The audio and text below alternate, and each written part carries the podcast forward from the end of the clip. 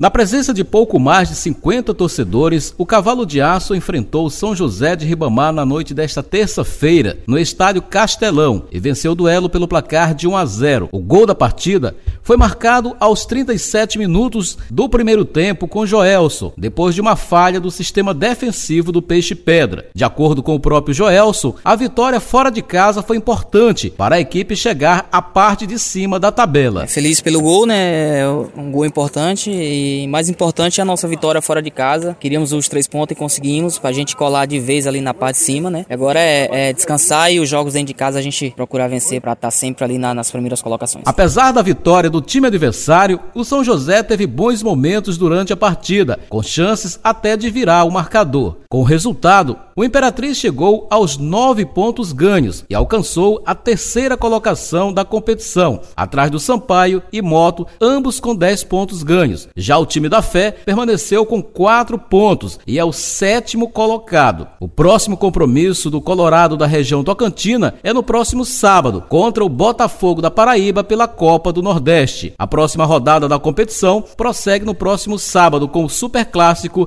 entre Sampaio e Moto no Castelão. De São Luís com informações do esporte, Jalber Pereira.